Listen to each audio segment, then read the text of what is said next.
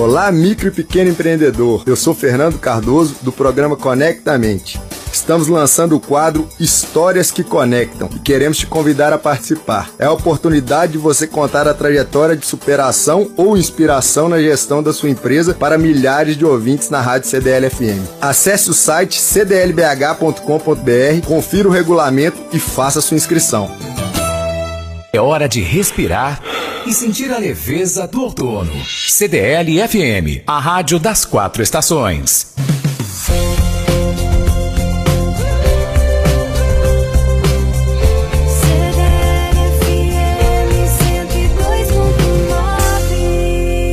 Agora, na CDL FM, Conectamente, com Fernando Cardoso e Paulo Leite. Bom dia para você ligado em mais uma edição do Conectamente. Todo sábado pela manhã nós estamos aqui na CDL-FM conversando com você sobre temas que eu tenho certeza fazem parte do desenvolvimento da tua vida. Se você é empreendedor, você vai conversar sobre empreendedorismo. Se você quer se lançar no empreendedorismo, um bom caminho. Se você quer entender um pouco da sua carreira, hoje então é um dia especial. Mas antes de apresentar o nosso convidado, eu vou pedir para o Fernando Cardoso, o vice-presidente da CDL-BH, fazer uma introdução do tema. Vamos lá, Fernando. Bom dia, Paulo Leite. Bom dia aos ouvintes da Rádio CDL. Mais um sábado abençoado. Construir uma carreira profissional bem-sucedida não é uma tarefa fácil. É preciso muita dedicação, coragem e uma boa dose de egoísmo. É preciso ser egoísta com a sua carreira caso queira crescer. Mas como atuar dessa forma sem prejudicar os outros ou parecer egocêntrico? É isso que a gente descobre agora. Agora a gente conversa com um especialista, super entendedor de carreira, Luciano Santos. Apresenta a fera aí, Paulo. Dispensa apresentação. O diretor de vendas do Facebook, coach de desenvolvimento de carreiras e treinamento corporativo. Passou por grandes empresas do mercado, na, UOL, por exemplo, ele, ele atua na área editorial. No Google, teve cerca de 10 funções diferentes até chegar à área de vendas e iniciar uma carreira na gerência, assumindo a liderança do time inteirinho. Foram 11 anos de Google. Em 2020 foi eleito LinkedIn Top Voice. Ele é autor do livro Seja Egoísta com a sua carreira. Luciano Santos, prazer te receber aqui. Bom dia. Prazer, Paulo. Prazer, Fernando. Ah, prazer aí todos os ouvintes da CDL. É um prazer estar aqui para falar aí de uns assuntos que eu mais gosto, que é sobre como cuidar da nossa carreira. Fernando, você começa então. A primeira pergunta é toda sua, meu amigo começando do início mesmo. A maior parte dos profissionais do nosso país, ele não consegue gerenciar a sua própria carreira. Eu queria entender por que, que isso acontece e o que, que falta de gerenciamento profissional é, e que afeta tão grandemente esses aspectos na vida pessoal dele. Boa, boa, ó, ó, ótima pergunta, Fernando. Eu vou até aproveitar aqui para é, dar um passinho para trás e falar um pouquinho sobre né, quem é esse cara ousado que está aqui vi, vindo falar como a gente tem né, que cuidar da nossa carreira. Paulo tem toda uma carreira no mundo de tecnologia, né, passei pelo UOL, pelo Google, né, e atualmente eu sou diretor de vendas no Facebook, só que eu falo que essa é a minha primeira vida. É, eu tenho uma segunda vida também. Há alguns anos eu produzo conteúdo sobre o que eu chamo de educação corporativa, nos pilares de carreira, liderança e comportamento. É, e mais recentemente, Fernando, eu lancei um livro chamado Seja Egoísta com a Sua Carreira, para falar especificamente desse pilar de carreira. Né? E você mesmo já falou, né? Poxa, não é, não é o egoísmo né, num, num aspecto negativo, não é. Né? Não estou aqui pregando que a gente deve ser egoísta e passar perna em ninguém, não é isso. É, o título nada mais é do que uma provocação. Porque eu falo que quando o assunto é a nossa carreira, a gente coloca energia e atenção em um monte de lugar, menos o que mais interessa, que é o que a gente quer e o que a gente precisa fazer. Né? E o que, que eu falo sobre, né, agora entrando de cabeça na sua pergunta, Fernando, é o que, que eu falo especificamente sobre gerenciamento de carreira? É, durante todos esses anos que eu venho produzindo conteúdo né, sobre o assunto, eu tive dois grandes insights.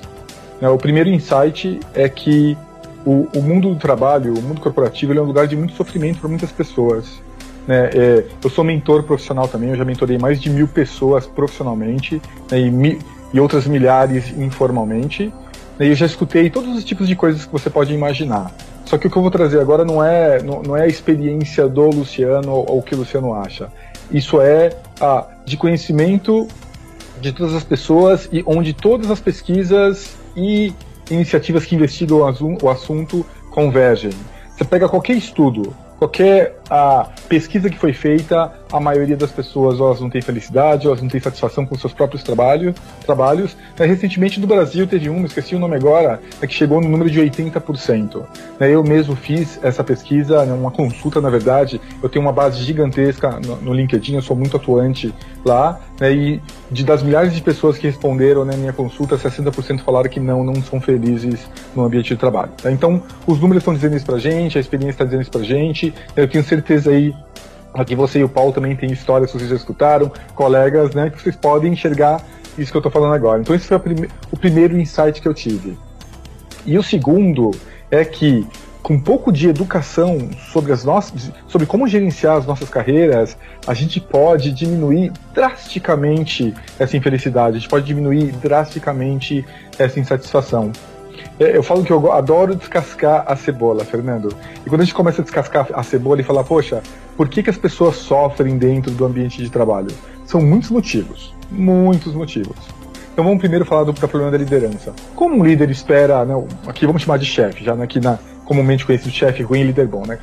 É, eu falo que ah, né, eu, adoro o tópico de liderança também. É quando você começa a analisar ali o, o, como a liderança é exercida no Brasil, exercida no Brasil, você percebe que existe uma carência gigantesca de treinamento de líderes. É quando, quando, a gente não encontra algo dentro ali do, da, do sistema corporativo ou até mesmo né, com o nosso gestor direto, a gente precisa construir isso. Então eu falo que um dos principais motivos e o que mais está no nosso controle, que é no que mais está no nosso controle, é a gente se educar melhor sobre como a gente deve agir com a nossa própria carreira. Todos os profissionais, não importa o quão maduros e sênior eles sejam, eles têm cabresto, né? eles têm pontos cegos enormes, né? Tem coisas que eles não sabem muito bem que está acontecendo. Por falta de educação sobre como funciona o mundo corporativo, a gente acaba deixando muitas oportunidades em cima da mesa. A gente pode sim gostar do trabalho que a gente está, mas às vezes para crescer. Os obstáculos que impedem alguém de ser o protagonista da sua carreira profissional. A gente tem duas horas aqui para conversar hoje, é isso? Paulo, não, na verdade, ó, são muitos, tá? Eu acho que o número um é essa falta de reflexão sobre como gerenciar a, no, a, a, nossa própria carreira, a nossa própria vida corporativa.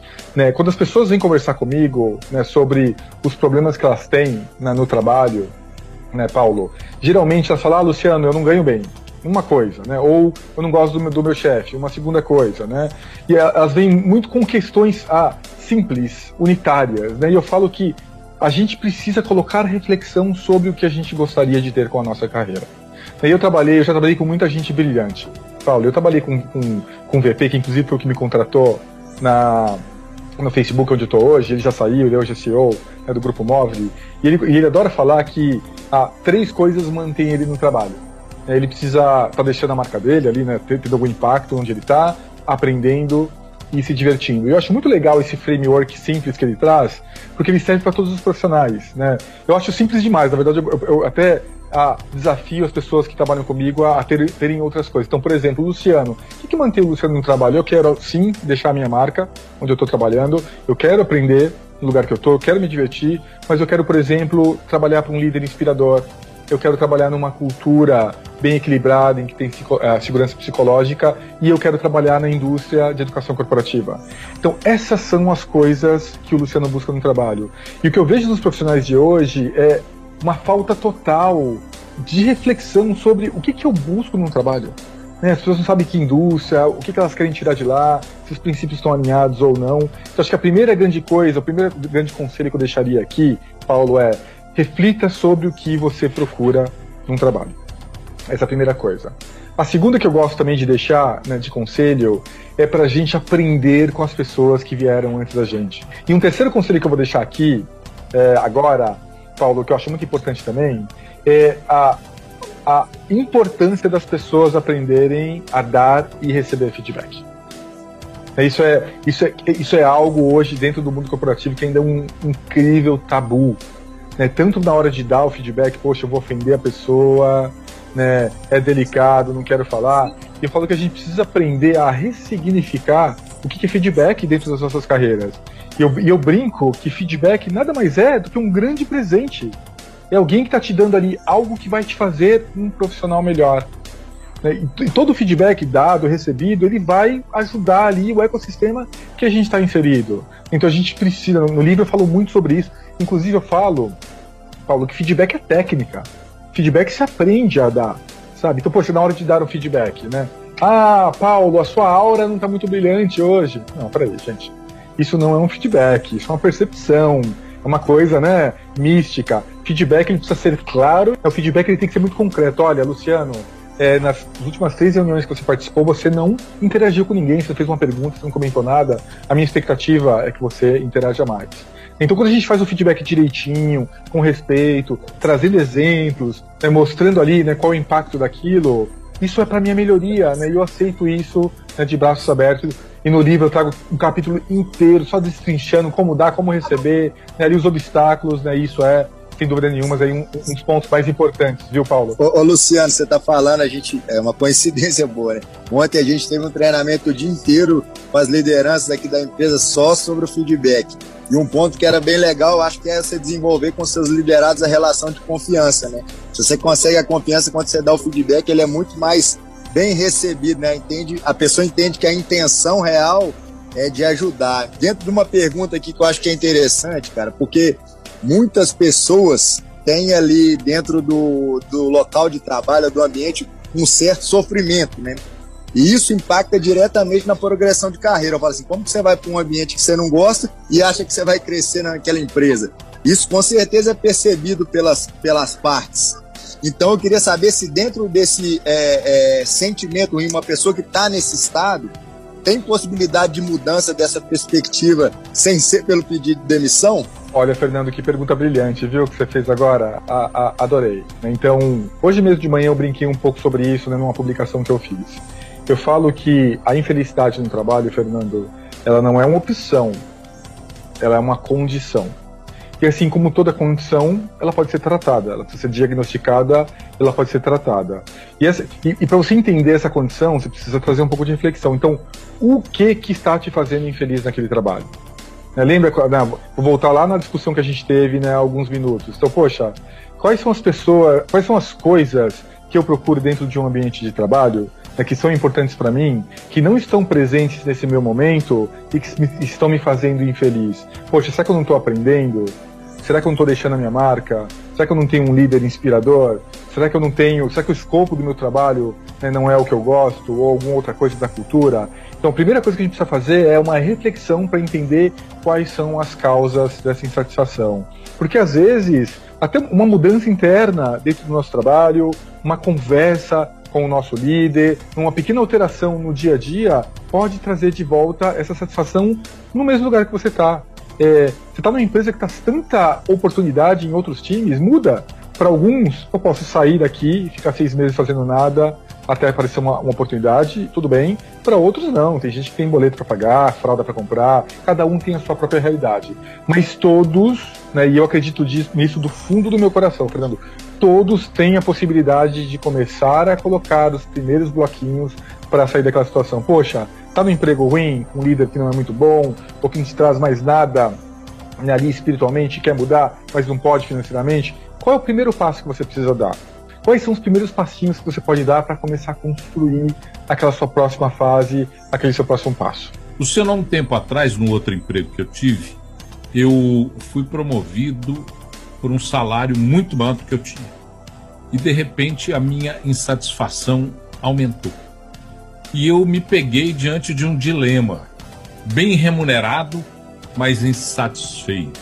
Quais são os elementos para se construir uma carreira feliz e bem-sucedida? Paulo, que pergunta absolutamente brilhante. Quando a gente pega, né, eu, eu já me aprofundei bastante nessas questões da satisfação e da felicidade no trabalho. Né? Inclusive, né, analisando as pesquisas que a gente tem né, disponíveis e tudo mais. E quando a gente fala de dinheiro, vamos falar de dinheiro. Dinheiro só é um fator primordial e importante quando ele é, um, ele, quando ele é abaixo do mínimo para te trazer uma vida saudável.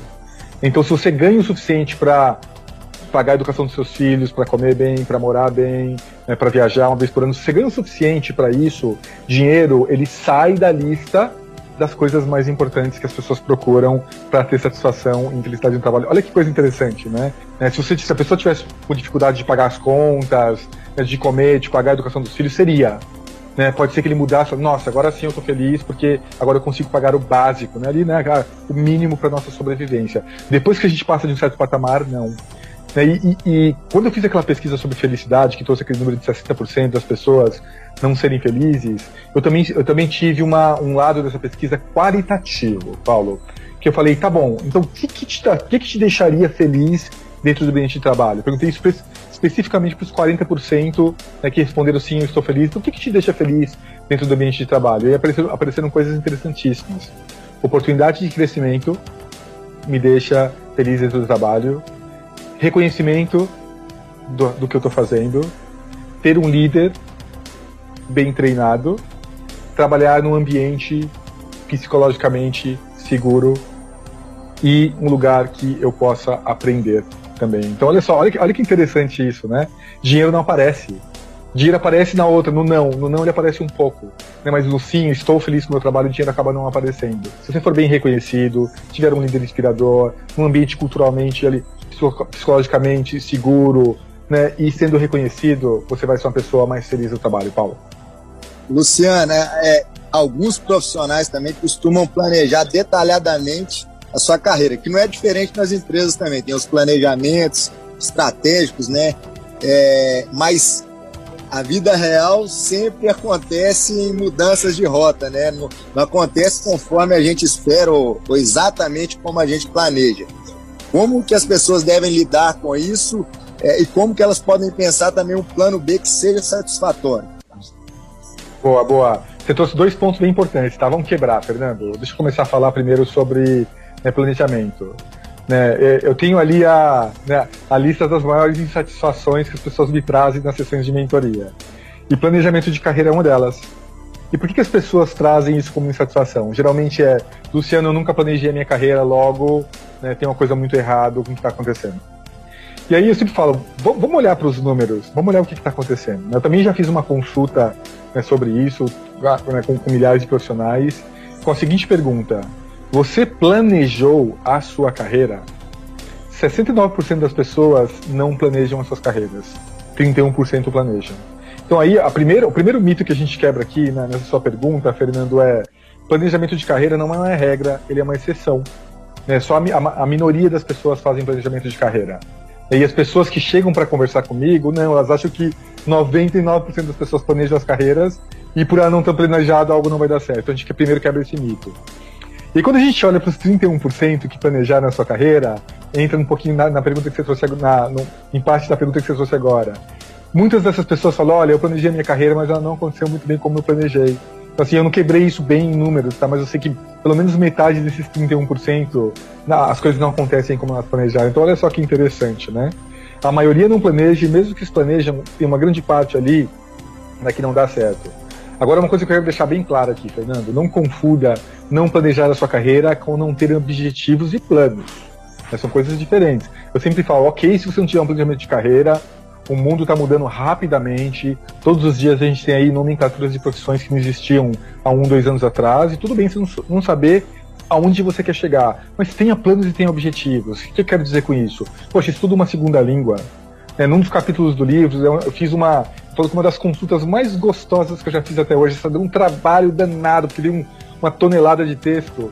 Eu perguntei os 10 maiores arrependimentos dos profissionais então, pô, né, é, os profissionais tinham mais de 10 anos de experiência. Se eu pudesse voltar lá atrás e dar um conselho para você mesmo, qual seria? E, e, o primeiro maior arrependimento dos bons dos profissionais com mais de 10 anos de carreira é não ter estudado inglês.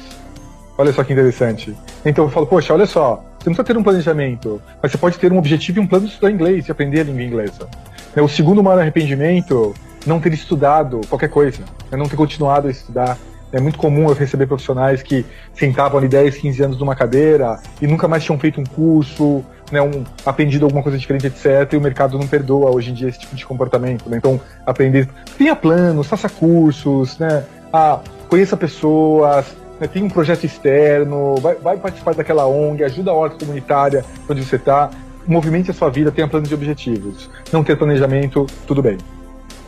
E sobre o que você falou, Fernando, de, de plano B, né, eu falo que tem duas linhas, né?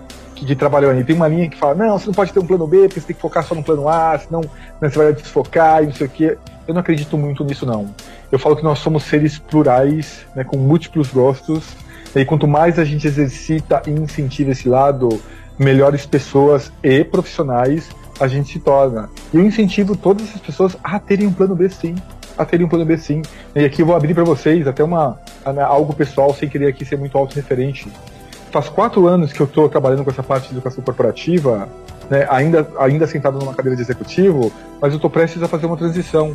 Né, e, e ah, esse trabalho que eu, que, eu, que era o meu plano B, que eu gastava uma horinha por dia, meia horinha por dia, um pedaço do, né, do meu final de semana, ele cresceu tanto, tanto, tanto, tanto, que o meu plano B hoje vai virar o meu plano A. Eu estou prestes a fazer essa transição, né, eu estou super demandado, meu livro está né, esgotou, já está na segunda edição com menos de dois meses, né, as minhas mentorias estão indo super bem, né, as empresas estão muito mais abertas em melhorar suas lideranças e suas culturas corporativas, sou muito procurado para isso. Ou seja, olha só, um plano B que se materializou em um plano A. E, e nem sempre vai acontecer isso, nem sempre precisa acontecer isso, mas é muito importante a gente ter ou um gosto ali diferente, algo que a gente exercita, ou como o mundo, o mundo está mudando o tempo todo, por que não um dia isso virar algo profissional? Luciano, para fechar nosso bate-papo aqui, e com base em toda a sua experiência, marcada por empresas grandiosas, né, referências dentro do mercado, inspiradoras, né, mas também que passam por algumas dificuldades. Eu queria que você deixasse algumas dicas que são primordiais para qualquer profissional que deseja alavancar sua carreira. Boa, boa. É, vou, vou, deixar, Fernando, vou deixar assim. Tá? Primeiro, né, eu acho que, gente, eu, a, deixo aí para todo mundo, né, a buscar o meu livro, né, de, de, verdade, aqui é menos jabá, eu, eu, realmente fiz esse livro, eu falo que esse livro é uma coxa de retalhos de milhares de profissionais que me deram suas histórias, eu condensei. O primeiro dele, o primeiro capítulo dele está disponível gratuitamente no meu site, é lucianoresponde.com.br, tem lá, você pode baixar o primeiro capítulo, sem pagar nada, ler, se interessou, né, pode se aprofundar. Mas tem uma parte do livro que eu quero trazer aqui, que eu falo que é muito importante, tudo é importante, mas tem uma que é muito importante, que eu chamo de currículo narrativo e networking.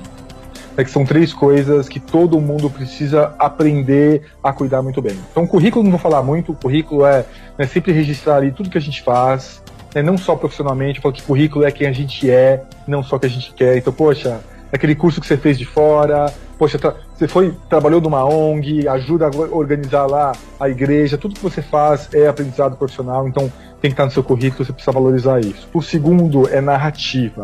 Eu falo que uma, um, dos lugares que os, os, profissionais mais pecam, Fernando, é em contar suas próprias histórias. E eu falo que uma boa narrativa é. Sabe, que, sabe como você consegue uma boa narrativa? Treinando. Né? Treinando sua história, o que aconteceu, né, o, o, que você precisa contar, quais foram os pontos importantes, o que você aprendeu aqueles pontos importantes. Então, eu sempre falo para todo mundo: treine a sua narrativa, treine contar a sua história profissional em 3 minutos, em 5 minutos, em 10 minutos, porque uma história bem contada numa entrevista, por exemplo, cara, é uma entrevista bem feita. E eu brinco, de, eu brinco demais com isso, né? Um, uma entrevista bem sucedida nada mais é do que uma história bem contada. Então, a gente saber contar a nossa narrativa é muito importante. Inclusive, né, se você jogar lá no YouTube, Currículo Narrativo Networking, tem uma aula gratuita minha lá só sobre isso, 45 minutos, uma hora, só sobre esses três pontos. E o último é networking, Fernando, que é onde as pessoas pecam demais, que é em não criar o seu networking. Né, eu falo que toda interação de qualidade profissional tem que gerar um network. Então, por exemplo, né, Fernando Cardoso e Paulo Leite. Poxa, a gente tem que se conectar lá no LinkedIn, a gente já trocou celular aqui, né, temos contatos um do outro. Um dia eu quero saber alguma coisa né, sobre gravação de, de, um, de uma entrevista num rádio, podcast, etc. Vou procurar vocês. Um dia vocês precisam de uma pauta sobre carreira, vocês vão me procurar. E no mundo corporativo não é diferente disso.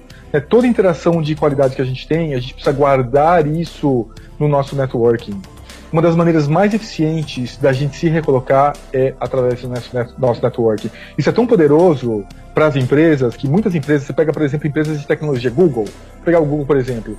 O Google, quando um funcionário do Google vai lá e indica alguém, Fernando e Paulo, e essa pessoa é contratada, o Google paga para quem indicou, paga dinheiro.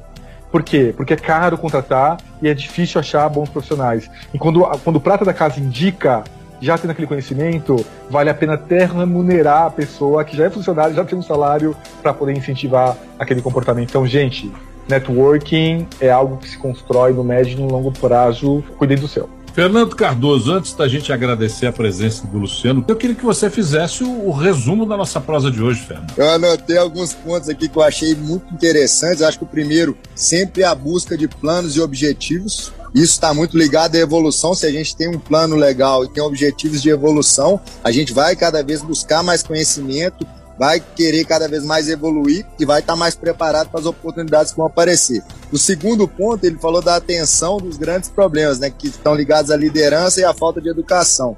As, e a liderança, muitas vezes, pela falta de preparo e de tato, as pessoas muitas vezes saem das empresas pelas lideranças que estão acima delas e não pelo contexto da empresa em geral. E o outro, na questão da falta de educação, é a falta de ser proativo, né? De sempre buscar evoluir, de sempre buscar fazer algo mais ser uma pessoa diferenciada. E outros três pilares, Paulo, acho que aí tem a ver com o propósito até de vida, né? O propósito que a gente quer deixar aqui é, é refletir realmente sobre o que, que a gente está fazendo dentro daquela empresa e por que, que aquela empresa é importante para a gente. Além disso, aprender com os antecessores, eu acho que esse aprendizado para as pessoas que tiveram e já ocuparam essas posições, a gente corta caminho, né? Várias pedras que eles tropeçaram lá, a gente não vai passar por elas. E por último, dar e receber feedback. Eu acho que a gente sempre está aberto a ouvir e também a dar, ser transparente e buscar ajudar na evolução dos outros é fundamental para qualquer evolução dentro da carreira. Luciano, você ouvindo o resumo feito pelo Fernando, você arrisca dizer que ele tem uma boa carreira como um condutor de um programa de entrevistas? Boa, boa, Paulo. Acho que tem sim, acho que tem sim. Acho que ele capturou é, bastante aí do que a gente falou. Não é um assunto fácil, Paulo. Não é um assunto fácil. Ele é muito complexo, é resumir, né? Tudo que a gente precisa fazer, né? Nós três aqui, nós já temos carreiras, já temos maturidade e mesmo a gente tem dificuldades, né? Então imagina só quem está começando agora, quem tem poucos anos, né? Então tem sim, mandou muito bem. Eu acho que se eu adicionaria só uma coisa aí, Fernando, né? Que é o, o protagonismo, né? É, uma coisa que eu gosto muito de falar e eu trago isso no livro é não terceirize a sua carreira. Não faça isso. Ah, eu tô só assim porque a empresa, porque é o meu chefe, porque é o mundo. Não, gente. Se o chefe, se a empresa, se o mundo não te dá o que você precisa, corra atrás. Ah, mas não é justo. O mundo não é justo. Nunca foi e nunca vai ser. Se a gente não for atrás do que a gente quer, do que a gente precisa, ninguém vai pela gente. Luciano Santos, prazer falar com você. Muito obrigado por ter participado com a gente do Conectamente aqui da CDL FM. Fernandão, como sempre, é um grande prazer dividir as manhãs de sábado com você. E você, ouvinte, quer participar conosco? conectamente.cdlbh.com.br.